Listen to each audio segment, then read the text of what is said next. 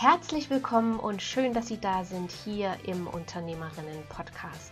Ich bin Daniela Kreisig und ich begleite Unternehmerinnen dabei, dass sie sich ihre Welt so gestalten, dass sie im Business und als Privatperson erfolgreich und erfüllt leben können. Wenn es Ihnen gefällt, kommen Sie gern mal zu einem meiner Wunschkonzerte. Ich würde mich sehr freuen, Sie persönlich kennenzulernen. Und jetzt wünsche ich Ihnen ganz viel Vergnügen und Inspiration beim Anhören dieser Folge.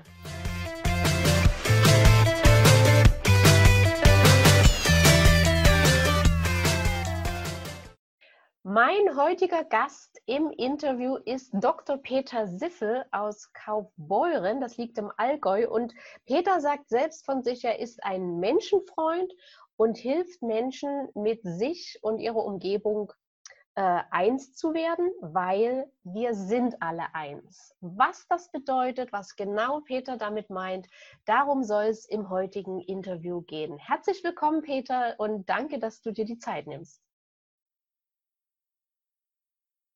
Grüß Gott und gerne. Peter, du hast äh, im, im Vorgespräch mir erzählt, dass du als Heimkind aufgewachsen bist. Kannst du vielleicht ein bisschen davon erzählen, wie kam es dazu? Wie war die Zeit damals? Ja, lass mal, äh, fangen wir erstmal so an. Ja, ich bin halt äh, im Frauengefängnis in Eigach zur Welt gekommen. Meine Mutter ist damals eingesessen und damals war es Gott sei Dank nicht möglich, dass Kinder bei ihren Eltern oder bei ihrer Mutter im Gefängnis bleiben. Heute ist es möglich. Ich bin dann Gott sei Dank in einem Heim groß geworden, in Waldsassen, der Oberpfalz, bei Schwestern, bei Malersdorfer Schwestern, bei Ordenschwestern. Und ich bin denen unwahrscheinlich dankbar, weil die haben mir alles ermöglicht, wer und was ich heute bin. Wenn ich von außen her öfters mal gehört habe, Mensch, der ist Heimkind, der kann das nicht, der braucht das nicht, dann haben sich die Schwestern für mich eingesetzt und haben mir Chancen gegeben, haben mir Wege aufgezeigt. Ich bin eines der wenigen Heimkinder, die ein Abitur geschrieben haben, die aufs Gymnasium gegangen sind und dann sogar mehrere Studienfächer studiert haben. Hm. Ähm, warum, warum glaubst du, war das bei den Schwestern besser als bei deiner Mutter? Naja, ich wäre halt dann in dem Milieu aufgewachsen oder mit diesen Werten oder mit diesen ethischen Vorstellungen, die meine Mutter hätte. Und ich wüsste, wo sie jetzt wäre. Ich hatte mal als Zwölfjähriger die Möglichkeit, sie auch kennenzulernen. Für mich ist sie eine, eine fremde Frau. Ich habe sie auch damals mit sie angesprochen. Sie mhm. wollte auch, wie ich zwölf Jahre alt war, mich aus dem Kinderheim äh, rausnehmen. Aber ich habe einfach gesagt, nein, ich bleibe im Kinderheim. Ich habe ja meine Freunde, ich habe ja meine Schule. Ich habe ja alles, was ich brauche. Ich war Gott sei Dank mit zwölf Jahren schon so clever oder so tough. Ja. Und jetzt hast du äh, vorhin gesagt, dass das äh, schon ungewöhnlich war, dass man als Heimkind ein Abitur macht, aufs Gymnasium geht. Warum war das so? Weißt ja, ich denke, das ist, ich denke, das ist so wie heute, weshalb mein Slogan so ist, äh, ich möchte für andere Sprachrohr sein, wie damals Menschen für mich Sprachrohr waren. Weil wir in einer Gesellschaft leben, die sehr schnell differenziert und die nach vielen Äußerlichkeiten geht. Äh, wenn du nicht so angezogen bist, wie es die, die, Gesellschaft erwartet, dann wirst du an den Rand gestempelt. Wenn du eine Biografie hast, die die Gesellschaft nicht erwartet, dann wirst du an den Rand gestellt. Ähm, Heimkinder, wieso? Naja, warum ist der wohl ein Heim? Da wird nicht nachgefragt, warum ein Heim ist. Da wird es wohl Probleme gegeben haben. Und ich denke, das ist, was wir in unserer Gesellschaft haben, was wir auch dieser Tage sehr deutlich in der Politik erleben, in unserem gesellschaftlichen Alltagsleben. Wenn jemand anderer Meinung ist, wenn jemand was anderes sagt, dann wird er sofort an den Rand gestellt, anstatt ihm wirklich zuzuhören, was will er denn uns eigentlich sagen. Hm, hm. Und wie ging es dann für dich nach nach dem Abitur weiter? Ja, ich habe nach dem Abitur sehr schnell die Aufgabe bekommen, ein großes Kinderheim in Landshut zu leiten. Äh, ich war gerade 28, 29 Jahre alt, hatte viele Angestellte. Äh, das war für mich schon eine große Herausforderung. Aber wie es so im Leben ist, der Sprung ins kalte Wasser, der lernt uns zu schwimmen. Und so war es bei mir. Ich habe mich da gut durchgerauft, ich habe da gute Erfolge gehabt. Äh, nach einer gewissen Zeit ist die Prüfungskommission vorbeigekommen, die sogenannte Heimaufsicht. Und da war der erste Satz, wer sie sie im Haus sind, lachen die Kinder wieder. Und damit habe ich gespürt, ich bin am richtigen Ort, am an der richtigen Stelle und ich schaffe es, dass ich Kindern und Jugendlichen auch eine Heimat in diesem Heim gebe, wie zu meiner damaligen Zeit. Klar, das waren andere Voraussetzungen. Wir waren ja sogenannte Waisenkinder äh, und zur späteren Zeit sind ja Kinder und Jugendliche ins, ins Heim gekommen, das nennt sich dann auch nicht mehr so ungefähr Heim, sondern eher Kinder- und Jugendhilfeeinrichtungen, um Kinder auch ein Stück weit vor den Eltern zu schützen, weil sie zu Hause auch nicht das bekommen, was sie bekommen. Und die Voraussetzung ist ja dann auch insofern schwieriger, weil ja Eltern sich immer wieder von außen her mit einmischen. Das war zu meiner Zeit nicht. Ich war halt Vollweiser in dem Sinn und damit hatten ja eigentlich nur die Schwestern auf mich Einwirkung und Bezug und auf die habe ich auch gehört. Hm. Jetzt hast du gerade gesagt mit 28. Jetzt hast du ja bestimmt nicht dein Abitur erst mit 28 gemacht, oder? Hast du noch was, was studiert dazwischen? Na, ich habe mehrere Sachen studiert und ich war mal ein Freisemester in Frankreich, um Französisch zu lernen. Äh, ich habe auch die Zeit des Studiums genutzt, um mich einfach ein bisschen auszuleben. Und ich habe ja ein Jahr Lehrzeit gehabt, weil ich einen schweren Unfall hatte äh, nach der 10. Klasse. Äh, ähm, ich bin 100 Meter in die Tiefe gestürzt, ich war 14 Tage bewusstlos, ich habe drei Liter Blut verloren. Nach den Aussagen der Ärzten hätte ich eigentlich schwer behindert sein müssen oder beziehungsweise gar nicht mehr leben dürfen oder sollen. Ich wache nach 14 Tagen Bewusstlosigkeit auf, als wäre nichts gewesen. Das war einfach auch für mich ein Winkezeichen, wo ich hingehöre in meinem Leben. Ja. Und jetzt hast du auch im Vorgespräch gesagt, dass du so ungefähr alle sieben Jahre was anderes gemacht hast. Jetzt hat man gerade gesagt, du hast äh, das Heim so wunderbar geführt, das war deine Aufgabe. Warum bist du dann nicht dort geblieben? Ja, weil ich es auch wichtig finde, dass ich mich im beruflichen Alltag immer wieder verändere. Und ich war auf der Höchstspitze, auf dem Höhepunkt angelangt. Ich hatte, ich hatte keine rote Zahlen, ich hatte ein gut belegtes Haus, ich hatte einen guten Ruf. Und irgendwo ist dann die Herausforderung heraus und die Luft fehlt. Äh, und dann familiär war es auch so, äh, dass ich dann weitergegangen bin und ich bin dann in die Diözese Augsburg gewechselt, ich war dann im Schuldienst äh, tätig. Da habe ich dann die Schulerfahrung gemacht, neben der Gemeindeerfahrung. Und die ist auch unwahrscheinlich viel, mir viel wert geworden, weil ich damit auch das Schulsystem besser verstehe, weil ich mit Lehrern im Lehrerkollegium war, weil ich für Schüler da war im Alltag und mit denen gesprochen. Ich kenne dann auch da beide Seiten, dann wieder Eltern an Elternsprechtagen. Und das hat mich auch wieder in meiner Lebenserfahrung sehr viel weitergebracht und auch reicher gemacht, um auch selber für mich, und das ist ja auch das Entscheidende, für mich selber dankbar zu sein, dort, wo ich stehe. Ich denke, die Dankbarkeit ist 1a, einfach Grund, grundsätzlich das, was ich im Leben brauche. Wenn ich dankbar bin für das, wo ich stehe und was ich tue, dann kommt das Glück von innen, dann bin ich zufrieden und dann habe ich auch Motivation und Kraft für weitere Schritte. Ja. Was kam nach der Schule? Ähm, da war ich dann bei der Bayerischen Verwaltungsschule tätig. Ich war dann auch Leiter von einem Schülerwohnheim. Ich war Personalratsvorsitzender. Es war auch wieder eine spannende Erfahrung, nämlich jetzt mit jungen Erwachsenen äh, tätig zu sein. Ich habe diese Zeit auch genützt, um meine Promotion zu schreiben. Äh, ich hatte da viele junge Menschen, äh, die ich empirisch befragen konnte zu meiner Doktorarbeit, äh, die mich unwahrscheinlich weitergebracht hat, weil ich in dieser Zeit meiner Promotion gelernt habe, nicht zu werten, weil Wertungen sind nur subjektiv. Und das habe ich da das erste Mal so richtig verstanden, weil ich im Bereich der Soziologie und der Erziehungswissenschaft promoviert habe. Bisher bin ich ja doch so der Humanist gewesen, der Theologe, der Philosoph, die sehr schnell werten, die die, die sehr schnell was einkasteln. Und auf einmal spüre ich in der Soziologie und der Erziehungswissenschaft, wo ich wirklich so am, am, am, an der Basis bin, ja, Wertungen sind eigentlich nur subjektive Sachen und damit sind es nicht gut. Habe ich ja. für mich, für mein eigenes persönliches Leben sehr viel gelernt. Wenn heute jemand was sagt, dann sage ich mir immer wieder, aus welcher Perspektive sagt er das, damit ich wirklich ihn verstehe, was will er mir eigentlich sagen und nicht gleich sagt, das ist ein Quatsch, das ist ein Krampf, was er sagt. Mhm.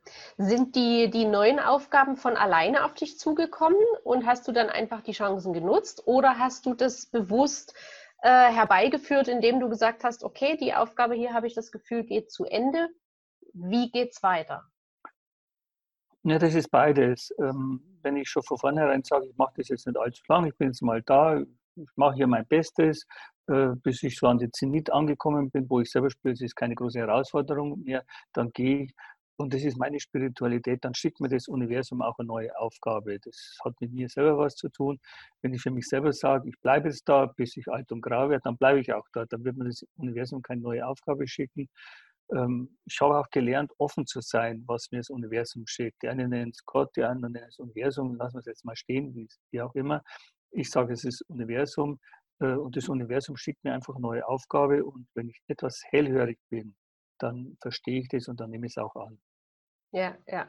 Jetzt, jetzt hast du gerade gesagt, wenn ich offen dafür bin. Jetzt sind ja doch sehr viele Menschen unzufrieden in ihrem Job, machen den seit 20 Jahren. Was wäre dein, dein Tipp für die? Weil es ist immer so leicht gesagt für jemanden, der sich nicht damit beschäftigt, offen sein. Wie sieht denn offen dafür sein im Alltag aus? Ja, ich denke, ähm, das Wichtige, Wichtigste ist, dass da oben Glaubenssätze rausgehen. Es gibt manche Glaubenssätze, die heißen halt, die gerade unsere Generation zutiefst erfahren hat, wenn du das jetzt angefangen hast, dann machst du das auch bis zum Schluss fertig. Ähm, ich denke, Offenheit zeigt sich, wenn ich, wenn ich bereit bin, wenn ich offen bin, auch mal was Neues zu wagen, auch mal was Neues einzugehen. Äh, und auf alte Sicherheiten zu verzichten. Es gibt ja letztendlich keine Sicherheiten. Äh, ich kann mich absichern, gesundheitlich, ich kann mich äh, finanziell, rechtlich, überall kann ich mich absichern. Ich nehme das Beispiel Gesundheit her. Ich kann mich Gesundheit absichern, dass ich gesund lebe, dass ich auf meinen Körper schaue. Aber was kann ich dagegen tun, wenn mir Baum oder Auto entgegenkommt und mich niederfährt oder der, Baum aus mich erschlägt, dann kann ich das ja auch wieder nicht. Also ähm, ich kann mein Leben nicht ganz absichern. Und äh, wenn, ich, wenn ich das Leben von vornherein weiß, ich kann nicht alles absichern, dann bin ich automatisch auch offen für neue Schritte. Und ich kann nur Menschen sagen, die mit sich nicht zufrieden sind, dann einfach mal das Risiko zu wagen, alles hinter sich zu lassen und einfach mal einen neuen Weg zu gehen. Äh, ich kenne Biografien, äh, da sind Menschen neue Wege gegangen, weil sie von außen her gezwungen worden sind. Äh, sei es durch Schließung der, der, der Arbeitsstätte oder sei es, weil die Ehe auseinandergegangen ist oder weil eine Krankheit da ist. Und dann sagen die Menschen auf einmal, eigentlich war das ganz gut, dass das und das passiert ist, weil sonst würde ich nicht dastehen, wo ich heute stehe. Also das Universum begleitet uns da schon. Aber grundsätzlich muss jeder einzelne Mensch einfach offen sein für neue Schritte und auch fürs Risiko. Ja, das sage ich ja auch immer. Durch ein, hm? Durch eine neue Chance und durch einen, neu, durch einen neuen Weg erfahre ich einfach was Neues. Wenn ich nur in meinem alten Nest sitzen bleibe, dann erfahre ich nichts Neues und dann wäre ich automatisch, denke ich, unzufrieden und irgendwann fällt mir dann die Decke auf den Kopf. Ja, genau das sage ich ja auch immer. Ihr müsst nicht warten oder Sie müssen nicht warten, bis von außen das Schicksal Sie zwingt zu ändern. Sie können jeden Tag anfangen, Ihr Leben zu ändern. Ne? Und jetzt hast du vorhin so schön das Thema Bewertungen angesprochen.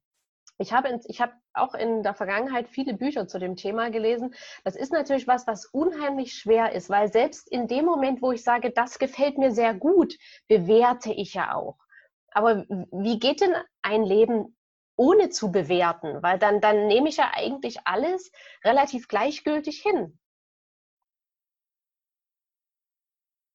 Ja, ich glaube, es geht, es geht um die Bewertung auf etwas anderes als das, was außen um mich herum ist, was nicht in mir ist. Für mich darf ich ja bewerten, dass ich sage, das und das tut mir gut oder das tut mir nicht gut.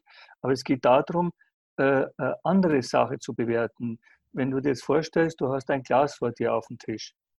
Und wir können jetzt diskutieren, ob das Glas schön ist oder ob es nicht schön ist. Du sagst vielleicht, es ist schön, ich sage, es ist nicht schön. Es ist Geschmackssache. Wer hat recht? Ja, du hast für dich recht, dass du sagst, für mich ist das schön, deswegen stelle ich das bei mir zu Hause in die Vitrine. Ich sage, mir gefällt das gar nicht, bei mir wandert das in den Müll, in den Glascontainer. Also ich denke schon, und ich, es ist schon wichtig, dass ich für mich eine Wertung habe, ein ethisches Bild, dass ich weiß, wo ich mich bewege. Wichtig ist, dass ich das, was ich für richtig finde, jetzt nicht unbedingt den anderen aufzudrücken habe. Das mhm. ist das Entscheidende. Und, und in das Dilemma kommen wir gerade im Thema Religion oft, dass wir sagen, das und das ist nur so und so richtig gültig. Passt nicht ganz, weil ich muss einfach den Menschen sehen, der ist in seiner in seinem Leben, in seinem Anderssein, ist er einfach anders. Er ist nicht der gleiche wie ich. Er funktioniert anders. Der hat andere Sozialisation äh, hinter sich. Er denkt anders. Der fühlt anders. Damit muss ich das auch gelten lassen. Klar gibt es allgemeine Prinzipien, die, die nicht zu überschreiten sind. Zum Beispiel, dass ich das Leben des anderen schätze. Hm? Äh, hm. Könnte jetzt jeder sagen, das ist ja auch eine Wertung. Das stimmt, das sind sogenannte Grundprinzipien, die können wir nicht ändern, weil ich auch damit sage, ich werde ja nicht, weil ich ja das andere Leben gelten lasse. Und wenn ich das andere Leben gelten lasse, dann komme ich gar nicht auf die Idee, dass ich ihn umbringe, dass ich ihn schädige oder dass ich ihn töte oder wie auch immer, dass ich ihm Leid an, äh, zufüge. Hm, hm. Jetzt hatten wir auch im, im Vorgespräch das Thema Kirche. Du hattest da so, so, so einen schönen Satz gesagt, dass die, dass die Kirche ja viele, auch für viele Glaubenssätze verantwortlich ist. Kannst du dazu noch mal was sagen? Ja, ich denke, äh, das Grundsätzliche ist einfach das, dass Religionen und damit sind es Institutionen, religiöse Institutionen, Glaubensgemeinschaften sehr schnell so in die Spur reinkommen, das Wort Gottes für sich zu übernehmen und mir zu sagen, was Gott in dem Sinn will oder was die Vorstellung von Gott zu sein hat. Äh, was, was ich gar nicht unterstreichen kann und was, was mir einfach ein bisschen wehtut, sogar arg wehtut, ist, dass mir als Kind beigebracht worden ist, Gott ist böse oder kann böse sein, kann zornig sein, kann strafen sein. Und ich glaube, das stimmt einfach nicht. Das, das kann nicht sein. Also wenn dieser Gott äh, so, so allmächtig ist, äh, dann, dann kann der nicht böse sein. Das ist nur wieder meine physische Empfindung, meine physische Realität, aber nicht die universelle. Ähm, und ich denke, wenn wir Menschen das auch verstehen würden, dass dem nicht so ist, dann gibt es ja keine Differenzen. Dann kommen wir automatisch wieder zu dem Satz, auch hin, der mir in der Spiritualität sehr wichtig ist, wir sind alle eins. Wir sind alle eins und wir sind alle Teile dieses Universums, dieses göttlichen Wesens, nennen wir, nennen wir das, wie wir es wollen. Wenn, wenn wir das verstehen, dann komme ich ja gar nicht auch, wie jetzt vorher in der Wertung, in die, in die, in die Einbahnstraße, dass ich an, an anderen Menschen als weniger gültig sehe oder als mehr gültig sehe. Wir sind alle eins. Und wenn wir alle eins sind, gibt es keine Umweltverschmutzung, gibt es keine Kriege, gibt es keine äh, Auseinandersetzungen, weil wir halt alle eins sind. Und ich vergleiche das so, wie wenn, wenn eine kleine Familie sagt, wir sind eins, wir schauen, dass unser Haus sauber bleibt. Wenn die Weltbevölkerung das so sehen würde, dann würde auch unsere Welt sauber bleiben zum Thema Ökologie und Umweltschutz. Mhm. Aber wie kann denn das in, in der Praxis aussehen? Weil letzten Endes, es kommt ja jeder, sage ich mal, es durch, durchläuft jeder eine andere Prägung, eine andere Erziehung. Ne? Und da sind wir beim Thema Ego, da sind wir beim Thema Statussymbole, ähm, Neid wie baue ich das denn ab? Oder, oder weißt du, wie ich meine? Wie, wie finde ich denn einen Weg, damit ich den anderen auch wohlwollend sehe und, und damit es mir vielleicht nicht wehtut, dass der mehr hat oder ne, damit haben ja viele Menschen hadern ja damit. Der hat es wieder leicht, der hat mhm. wieder Glück gehabt. Braucht man nicht drüber reden, mhm. dass, dass viele auch viel dafür arbeiten, was man nicht sieht. Aber was könnten mhm. die Menschen tun, die merken, oh, in mir steigt jetzt der Neid auf? Weil dann bin ich ja in der Trennung. Mhm. mhm. Ähm, ich denke mal, grundsätzlich, wenn eine Gesellschaft sich da wandeln möchte oder wandeln lassen will, ähm, dann braucht es eine Not. Ich vergleiche das jetzt einmal mit Ende der Kriegs, des, Zweiten Weltkriegs oder von, von Kriegszeiten. Wir haben da Menschen zusammengehalten, wir haben da Menschen sich als eins gefühlt. Äh, ich denke schon, dass ein gewisser Reichtum, ein gewisser Luxus auch uns Menschen spaltet. Ich bringe es Ihnen noch ein besseres Beispiel, was ich in der Soziologie gelernt habe wenn wir Dörfer oder kleine Ortschaften, Wohngemeinschaften anschauen vor, vor 150, 200 Jahren, da war es ja so, dass die Familie Y den Hammer hatte, Familie Z hatte den Nagel, der andere hatte das und der andere hatte das. Und die haben sich gegenseitig die, die Werkzeuge, nehmen wir es mal als Beispiel, ausgeliehen. Und damit sind sie eins geworden. Was haben wir heute? Ich habe meinen eigenen Hammer, ich habe meinen eigenen Rasenmäher, ich habe meine eigene Nadel, ich habe alles selber. Ich brauche den anderen gar nicht mehr. Das ist, denke ich, das, das Dilemma. Äh, jetzt mal so als gesellschaftliches Bild äh, auf diese Frage hin, wie sich da vielleicht die Gesellschaft ändern könnte. Vielleicht brauchen wir so Zeiten, die wir gerade jetzt auch haben. Ich spüre es in uns, unserem Unternehmerkreis, wie wir zusammenrücken, wie wir zusammenhalten und äh, nach dem Satz geben, gehen, wer gibt, gewinnt, ich gönne dir das und vielleicht gönnst du mir dann auch einmal was. Das ist ja genau diese Idee. Dann, mm, dann sind wir bei, mm. wir sind alle eins.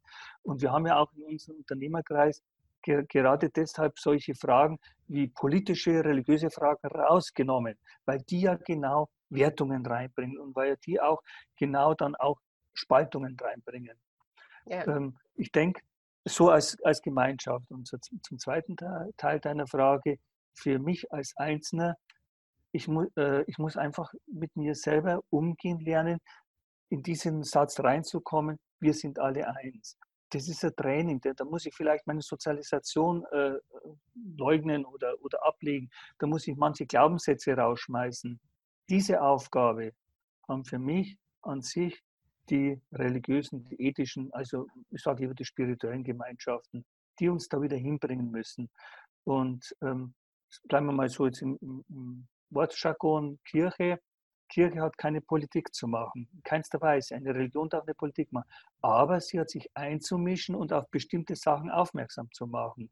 Was ich auch dieser Tage oft vermisse, dass religiöse Gemeinschaften auch einmal vielleicht unserem Staat sagen, unseren Politikern, vorsichtig, ihr tut da Grundgesetze übertreten, da passt irgendwas nicht. Oder mit ihnen intensiv ins Gespräch zu gehen.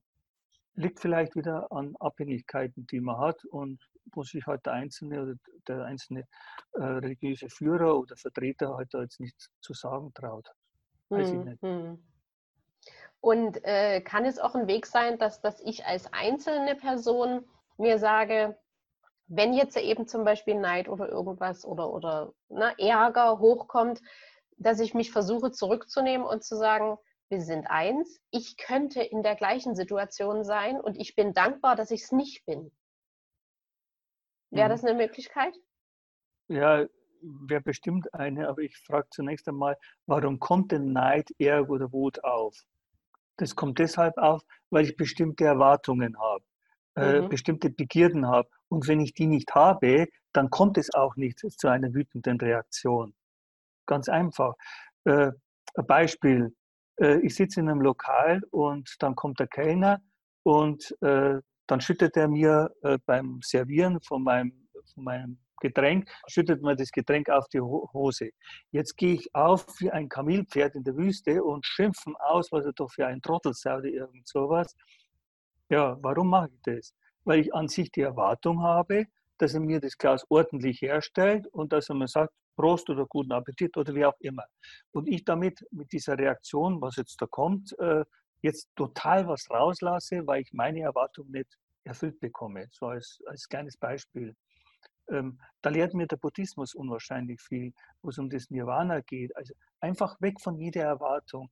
Und äh, da übe ich mich ja auch jeden Tag, dass ich von niemandem und schon nichts eine Erwartung habe. Dann bin ich doch letztendlich wirklich frei. Und Aber dann, dann man, äh, läuft man dann nicht Gefahr, auch in die, in die Pessimistenrolle zu kommen? Weil ne, der, der Spruch kommt ja auch manchmal, ich erwarte gar nichts, da kann ich auch nicht enttäuscht werden. Und damit bin ich ja fast wieder eigentlich gleichgültig, oder? Wo ist denn da, wo ist nee, da die nee, Grenze? Nein, nein, nein, nein gleich, gleichgültig in kein, keinster Weise. Ich glaube, wenn, wenn, wenn ich den Satz so laut sage, ich erwarte ja nichts, dann lüge ich mich vielleicht selber an.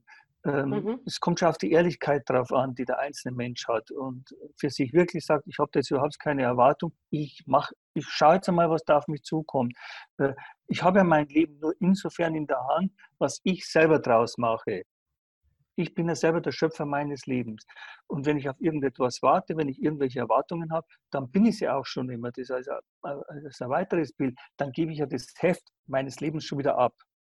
Mhm. Äh, ähm, ich tue mich jetzt ein bisschen schwer mit, mit, mit dem, wie du das so sagst. Ähm, ich muss das nochmal wiederholen, dass wir nochmal hinkommen zu dieser Frage, weil die spannend ist, äh, wo es um das Einzelne gegangen ist. Ich habe den Faden jetzt da verloren.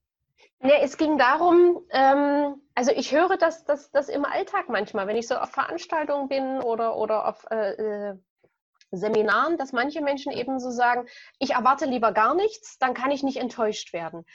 Und mhm, das mhm. finde ich eigentlich, also zumindest so wie das in dem Moment rüberkommt, finde ich das eigentlich eine traurige Haltung, weil ich zum Beispiel, mhm. ja, unbewusst erwarte ich sicherlich auch immer was, aber ich freue mich darauf. Klar gehe ich jetzt nicht ins Restaurant und rechne damit, dass ich vielleicht äh, irgendwas über, über die Hose gekippt kriege. Ist mir schon passiert, war mhm, unangenehm, mit nasser Hose rumzulaufen. ich habe es aber trotzdem mit Humor genommen. Ähm, aber ich, die Frage war, wo ist die Grenze zwischen eben, ich erwarte lieber nichts, dann wäre ich nicht enttäuscht und damit bin ich eigentlich gleichgültig und zwischen dem, was, was du sagst. Mhm, mh. Weil ich, ich habe das ähm, Gefühl, das ist von den Worten her das Gleiche, aber der Inhalt dahinter ist ein ganz großer Unterschied. Ja, okay, dann, dann gehe ich nochmal einen Schritt tiefer und dieses Wort gleichgültig zum Beispiel, dieses Wort gleichgültig ist ja schon wieder eine Wertung. Also ich werde ja schon wieder, äh, dass ich, wenn ich jetzt sage, der erwarte ich ja nichts, dass mir dann vielleicht von außen her jemand sagt, dann ist es gleichgültig oder ich könnte mir sagen auch, das ist mir gleichgültig. Dann bin ich ja schon in Wertungen drinnen. Äh, mhm. Und das ist das Gefährliche. Äh, da, da bin ich wieder in der Sackgasse und dann, dann lasse ich mich schon wieder tragen von diesen, jetzt in dem Sinn, sagen wir mal, bringen wir halt einmal bestimmte Wertung rein von was Negativen, das ist mir gleichgültig, das ist mir wurscht, was, was ich ja so im Deutschen dann umschreiben kann. Äh, das ist nicht richtig. Ich denke, äh, wenn, wenn das Leben und wenn meine, mein Alltag von Freude, von, von Glück, von Erfülltsein bestimmt ist, dann haben auch solche Worte nichts zu suchen. Du hast vorher, deswegen habe ich es mir jetzt aufgeschrieben, das Wort Pessimismus gesagt. Mhm. Hm? Pessimismus gibt es insofern nicht. Pessimismus gibt es ja nur, wenn ich mich wieder selber nicht annehme, wenn ich mich selber wieder nicht liebe. Da sind wir auch bei dem, was wir vorher schon so gesagt haben, da hätte ich vielleicht das auch so sagen können. Ich muss mich ja selber lieben, ich muss mich ja selber wertschätzen. Und wenn ich das automatisch tue, äh, dann, äh, nicht bloß automatisch tue, wenn ich das tief in mir drinnen habe, dann habe ich nur Handlungen so und so und Reaktionen. Und die Reaktion ist ja eine Reaktion meiner eigenen Person. Hm, vielleicht hm. reagiere ich vielleicht im Alltag zu oft, statt dass ich agiere. Ja. Und wenn ich von Freude, von Getragensein, ich nenne es jetzt als Christ, wenn ich mich weiß, von Gott getragen zu sein, dann, dann fehlt mir nichts. Dann, dann nehme ich alles so hin, wie es kommt und mache einfach das Beste draus. Als, und, als Wertung jetzt mal so gesagt. Ja, und bin in dem Vertrauen, dass alles für mich geschieht, auch wenn in dem Moment vielleicht die Situation für mich nicht so angenehm ist, aber ich vertraue darauf, das Ganze hat einen tieferen Sinn ähm, und es geschieht für mich, selbst wenn es vielleicht das umgekippte ja. Glas im Restaurant ist. Richtig, mhm. richtig, richtig. Äh, das ist ja auch wichtig, dass ich, dass ich in meinem Alltag sage, alles hat einen Sinn, alles hat einen Zweck. Und alles kommt ja so, wie ich es auch von meiner inneren Einstellung her sehe, weil das Wort Pessimismus da vorher gefallen ist. Wenn ich nur negativ, dem Sinne mal gewertet sage, nur negativ an etwas herangehe und sage, ich kann das nicht, ich schaffe das nicht, dann kann es auch nicht. Mhm. Das haben wir schon als Kinder in der Schule gelernt, wenn eine Schulaufgabe war und unsere Eltern oder meine Schwestern und Kinder haben gesagt, Peter, du schaffst das, das geht. Und ich habe gesagt, das schaffe ich, dann schaffe ich es auch. Und das erlebe ich im Alltag mit ganz vielen Kleinigkeiten. Wenn ich von mir aus sage, ich schaffe das, dann findet sich ein Weg. Und ich bin mittlerweile so, äh, nach der vielen Berufserfahrung in den unterschiedlichen Berufsfeldern, bin ich mittlerweile wirklich fest überzeugt, ich schaffe alles, was ich will. Und, und was sagst hab, du, ja, Entschuldigung. Ja. Äh, äh, und und wenn es sogar so ein Traum ist, wo Menschen sagen, ich will Millionär werden, nur von der Idee, ich will Millionär werden, werde ich nicht Millionär. Aber wenn ich diese, diesen Satz mir tief eingeprägt habe, ich will Millionär werden in sieben Jahren, ich schaffe das, dann tue ich selbstverständlich und automatisch alle Schritte dazu vornehmen und in Bewegung zu setzen, damit am Schluss das Ergebnis auch rauskommt. Ja, aber ist es nicht auch noch wichtig zu sagen, nicht nur ich schaffe das, weil ich habe das Gefühl, viele, die, die sagen sich, ich schaffe das und sind der Meinung, das passiert jetzt wirklich im nächsten Schritt, vergessen aber, dass, um das zu schaffen, mehr Schritte notwendig sind, als sie sich vorher ausgemalt haben. Und deswegen geben sie beim ersten Schritt, der in der Regel vielleicht dann auch nicht geklappt hat, auf, obwohl es nur ein Step zum Ziel ist. Glaubst du, dass das mhm. auch wichtig ist, das so zu sehen, dass man es eben nicht jetzt beim nächsten Mal schafft? Richtig. Äh, dann fehlt das brennende Vertrauen, äh, das brennende Verlangen. Einfach mhm. diese Glut, dieses Feuer. Wenn ich diese Glut, diese Feuer, ich will das, ich schaffe das, dann schaffe ich es auch. Dann lasse ich mich auch nach einer kleinen Rücklage oder nach einem Fehltritt nicht entmutigen, sondern dann gehe ich weiter. Dann, dann bin ich auch bereit, nachzugucken, warum ist jetzt das so schief gegangen? Was hat jetzt nicht gepasst? und finde mhm. wieder einen Weg, das, wie es du sagst, den Weg wieder einen Schritt weiter zu gehen, weil mich das brennende Verlangen, diese, diese, dieses Wollen einfach, dorthin zu kommen, das trägt nicht. Und das fehlt vielleicht manchen Menschen, wenn sie sagen, ich will das und das, dann fehlt einfach das brennende Verlangen. Ich sage, das muss wirklich ein brennendes Verlangen sein. Hat auch wieder was, und das ist für mich grundsätzlich immer so, diese eigenständige Persönlichkeit. Ich muss erst mal in mir selber gereift sein. Ich muss in mir wissen, was ich will, wer ich bin, wie wirke ich auf andere. Dann kann ich auch diese Wege so gehen. Dann ja, kann ich auch ja. anderen helfen. Ja. Peter, es gibt diese schöne Frage, was würdest du heute deinem 20-jährigen Ich sagen? Wie würdest du die Frage beantworten? es war alles gut, wie es gegangen ist, wie es gelaufen ist. Es war gut, dass ich in manche Fettnäpfchen getreten bin, weil die haben mich belehrt, dass es anders da gehen kann und die, die haben mich dorthin gebracht, wo ich heute stehe. Mhm. Was und waren so bin, die größten? Und ich bin dankbar für alles. Bin, bin dankbar für alles. Ja. Was waren so die größten Fettnäpfchen? Ach, das waren Fettnäpfchen, wo ich vielleicht in einer Einrichtung eine falsche Personalentscheidung getroffen habe äh, oder es war eine Entscheidung, wo ich vielleicht finanziell was mir geleistet habe, also eigentlich hätte ich es nicht gebraucht oder so, äh, oder beruflich äh, mal Entscheidung, dass ich sage, ähm, ich hätte vielleicht jetzt, äh, ich, ich, ich habe ich hab, ich hab, ich hab das Fach unterrichtet, hätte vielleicht das Fach unterrichten sollen oder ich habe mich richtig vorbereitet in einem Unterrichtsfach.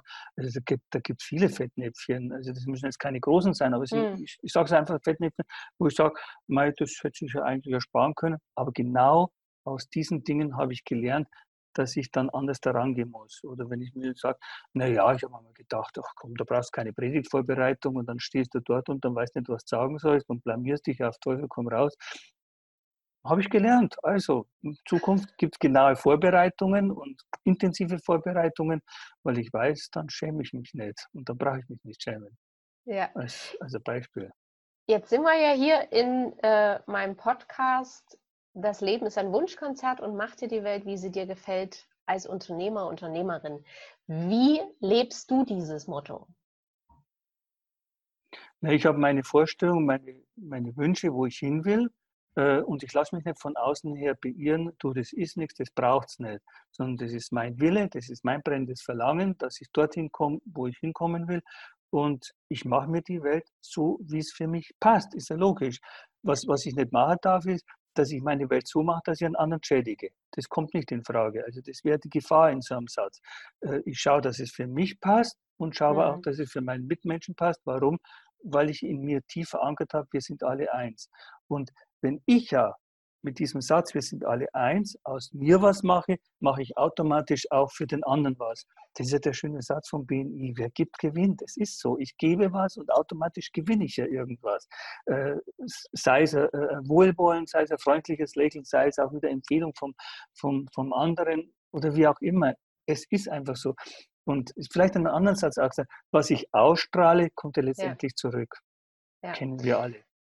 Jetzt äh, kenne ich es auch von, von einigen, die, die haben dann mal äh, den Mut und, und machen wirklich so eine Liste, wo sie sagen, ja, das möchte ich erreichen, erzählen das jemanden in der Familie und bekommen natürlich sofort äh, die volle Breitseite, ja, du mit deinen äh, verspinnerten Ideen, das wird sowieso nichts und das Leben ist kein Ponyhof und wenn das so einfach wäre, würde es ja, würde es ja jeder machen. Oder auch so ein schöner Spruch, äh, sei doch mal zufrieden mit dem, was ist oder mit dem, was du hast. Hast du dir bei, bei deinen Wünschen und Zielen ähm, das bestimmten Menschen gar nicht erst erzählt? Oder hast du diese Erlebnisse aus, auch gemacht äh, oder diese Erfahrungen auch gemacht und hast daraus ja, deine Konsequenzen gezogen? Wie war das bei dir? Ne, ich bin grundsätzlich ein Mensch, wenn ich eine Entscheidung treffe, frage ich mehrere Menschen. Als ich jetzt letztes Jahr im November ein neues Auto gekauft habe, habe ich wirklich viele Menschen gefragt, soll es ein Diesel sein, soll es Automatik sein, was denkst du, was denkst du und sowas. Ich habe für mich meine Meinung. Mir geht es ja darum, wenn ich einen anderen frage, nochmal vielleicht meine Meinung zu festigen oder mal zu differenzieren und sagen, naja, stimmt eigentlich, da stimmt, müsste ich mal genau überlegen. Aber letztendlich ähm, habe ich dann festgestellt, bin ich dann doch bei meiner Meinung geblieben. Aber mir hatte die Auseinandersetzung mit anderen Meinungen gut getan.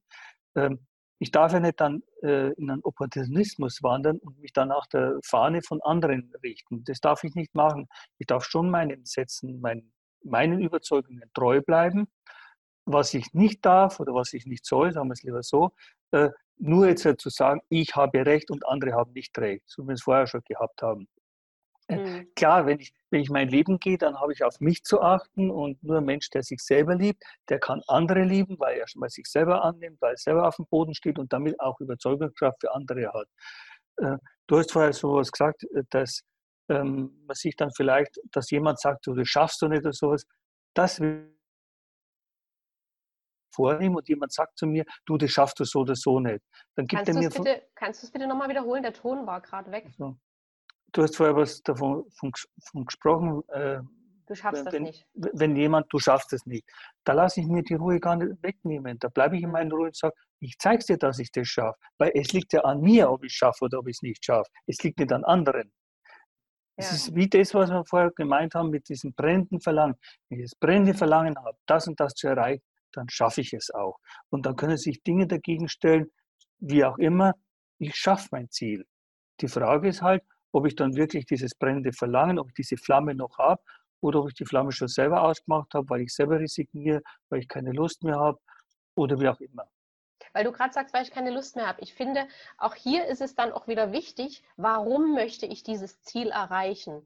Und dass man es nicht erreicht, um anderen etwas zu beweisen, sondern dass man das Verlangen und die Hingabe hat, weil man es selbst für sich Richtig. möchte. Na, weil sonst ist immer wieder im, im Ego drin, was heißt, hey, hey, jetzt habe ich es dir ja gezeigt, aber eigentlich bin ich innerlich leer, weil mir war das vielleicht gar nicht mehr so wichtig, sondern es war nur der Ego-Trip.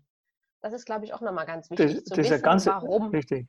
Das ist ein ganz wichtiger Gedanke. Ich mache nicht etwas um des anderen willen, sondern um mich selber, weil ich mich selber liebe, weil ich, weil ich meinen Körper liebe, weil ich meinen Geist, meine Seele, was auch immer alles liebe und weil ich damit wohin will. Äh, wenn ich es für einen anderen tue, dann hat es keine lange Dauer. Dann ist es ein kurzer Sprint, aber kein Marathon. Genau, genau. Peter, wir kommen langsam zum Ende des Interviews. Eine Frage noch. Was sind deine nächsten Vorhaben, deine nächsten Wünsche, Ziele? Ja, meine Ziele, mein Vorhaben, mein Wunsch ist, mal gesund zu bleiben. Das ist das Allerwertvollste, weil ich ja im Alter doch mit kranken Menschen arbeite, mit schwerkranken Menschen und ich dadurch jeden Tag meine Gesundheit schätze und ich auch tagtäglich was dafür, dass ich gesund bleibe. Ähm, was mein größter Wunsch ist, Menschen, viel, viel mehr Menschen davon zu begeistern, dass wir alle eins sind, weil das bringt unsere Gesellschaft weiter. Wenn wir alle eins sind, dann können wir viele Probleme auf dieser Welt beseitigen. Letztendlich sind alle Probleme, in dem sind spirituelle Probleme. Und ich möchte einfach noch eine Stiftung aufbauen in den nächsten Jahren, im nächsten Jahr und benachteiligte, vernachlässigte Menschen einfach helfen. Vielen Dank. Vielen Dank für deinen Input, dass wir an deinen Erfahrungen teilhaben durften. Ich wünsche dir alles, alles Gute und Liebe für die Zukunft und weiterhin viel Erfolg, Peter. Vielen Dank. Danke dir auch, Daniela. Dankeschön, dass du mir die Möglichkeit gibst, so öffentlich zu sprechen. Alles Gute dir und Gesundheit. Gottes Segen. Vielen Dank. Bis bald, Peter. Tschüss. Tschüss.